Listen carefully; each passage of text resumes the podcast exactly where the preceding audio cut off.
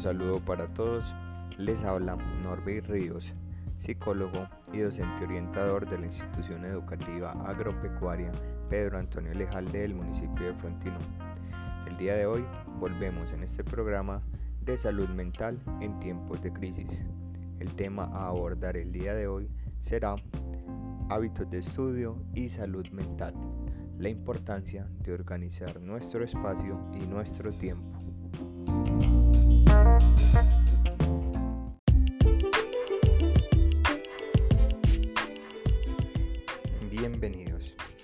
Día de hoy hablaremos de cómo acondicionar un espacio de estudio, la planeación de acciones concretas, qué implica un cronograma semanal, las pausas activas y qué implica resolver dudas, además de practicar el autocuidado. Bienvenidos.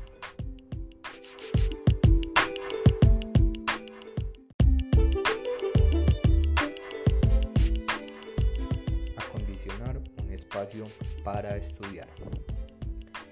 Esto nos permite tener una visión general de todo el trabajo que vamos a realizar y sobre todo estar cómodos en un espacio que nos permita adelantar cada una de las actividades que tenemos pendientes. Hay que procurar al máximo que el espacio que elijamos no lo utilicemos para otras actividades como el descanso o la alimentación. Por esto que el comedor o la cama no son los espacios más indicados. Procuremos en dentro de lo posible una mesa, una silla y un espacio que sea amplio para colocar todo lo que necesitemos. Por más sentado que nos veamos, no estudiemos desde la cama. Va a ser un espacio que no nos va a permitir alcanzar esos objetivos que tenemos. La recomendación entonces es tener un escritorio en lo posible o una mesa y una silla muy cómoda y que podamos tener a la mano todas las herramientas que necesitamos para la realización de cada una de las actividades que tenemos programadas, libros, cuadernos, materiales y demás implementos de estudio que necesitemos.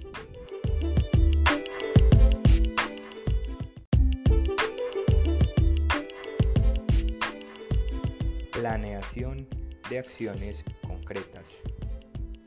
Haz un cálculo del tiempo que vas a tomar para realizar cada una de estas acciones concretas, cada una de estas actividades que tienes y metas y objetivos para el día o para la semana. Pongan una fecha y hora para la ejecución de cada acción. Esto va a permitir que logremos los objetivos en un tiempo establecido.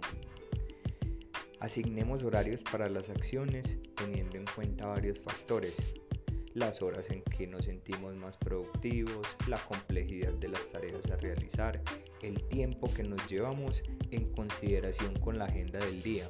Tengamos en cuenta todos estos factores que nos van a permitir estar en sintonía con las actividades que realizaremos y también nos permite mejorar los niveles de estrés que cuando no alcanzamos los objetivos empiezan a aumentar.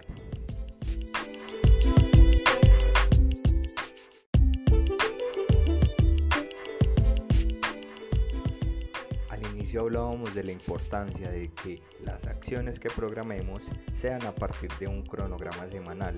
Esto porque nos permite tener una visión a largo y corto plazo de las metas que tenemos por cumplir y desde ahí desligar esas acciones concretas.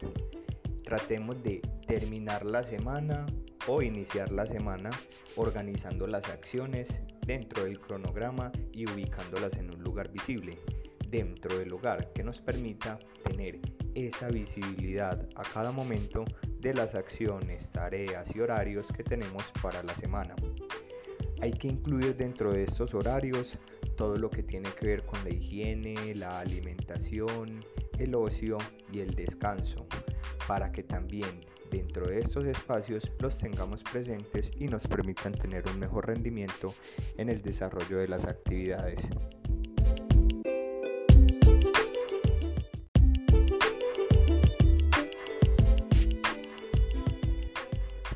Pausas activas, aunque parecen un tema a veces complejo, son una herramienta que podemos utilizar de manera fácil. poniéndola en el contexto en el cual veníamos trabajando antes de la pandemia, era que durante las clases o durante las actividades que realizábamos en el día teníamos unos, unos espacios para cambio de actividades o de descanso. Por eso son importantes las pausas durante las jornadas de estudio. Seguramente en el lugar de estudio no estaban sentados todo el tiempo. En la casa, para poder aplicar estas pausas activas podemos dar una vuelta por la casa, estirar el cuerpo, ir al baño, tomar algo, etcétera. Algo que nos permita desconectarnos por unos cortos minutos de la actividad que venimos realizando.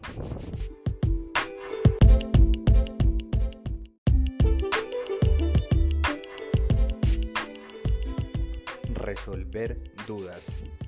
A medida que vamos abordando temas nuevos, es importante que tengamos una libreta y un lápiz o lapicero a la mano para anotar las dudas y preguntas que nos vayan surgiendo. Posteriormente, identificar cuál es la mejor fuente para resolverlas, ya sea una plataforma virtual en internet o nuestro docente. Entonces, es importante que dentro de nuestro espacio de trabajo también tengamos este material a la mano. No teman consultar inquietudes.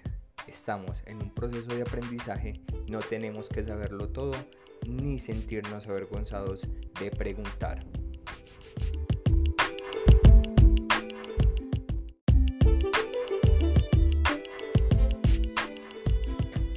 Practicar el autocuidado. Este, aunque es el último tema que vamos a abordar el día de hoy, es importantísimo y valioso ya que nos permite estar en la mejor disposición física y mentalmente para la realización de las actividades. Debemos tener en cuenta una buena rutina del sueño, establecer un horario para levantarnos y acostarnos, tratar al máximo de no hacer siestas durante el día para que en la noche podamos conciliar el sueño de una mejor manera, evitar las pantallas antes de dormir, ya que tener estas encendidas activan neurotransmisores del cerebro que nos permiten estar activos. Entonces a la hora de dormir no nos van a permitir conciliar el sueño de la manera correcta. Darse un tiempo de relajación antes de acostarse, lo que acostumbramos llamar locha, lo debemos hacer precisamente antes de dormir para preparar el cuerpo para el descanso. Hacer ejercicio nos va a ayudar para prevenir un aumento de peso excesivo, combatir afecciones y enfermedades, mejorar nuestro estado de ánimo y promover un mejor descanso ya que se va a trabajar la parte física. Hacer una actividad placentera todos los días. Mencionábamos que dentro de ese cronograma semanal debemos también implementar eh, y consignar allí las actividades de ocio que nos guste hacer. Cocinar, jugar al fútbol, jugar con los compañeros, jugar PlayStation, jugar Xbox. Todas estas actividades que nos gusten debemos implementarlas dentro de ese horario que tenemos para cada una de las actividades del día. Nuestra mente necesita esos espacios de desconexión para oxigenarse.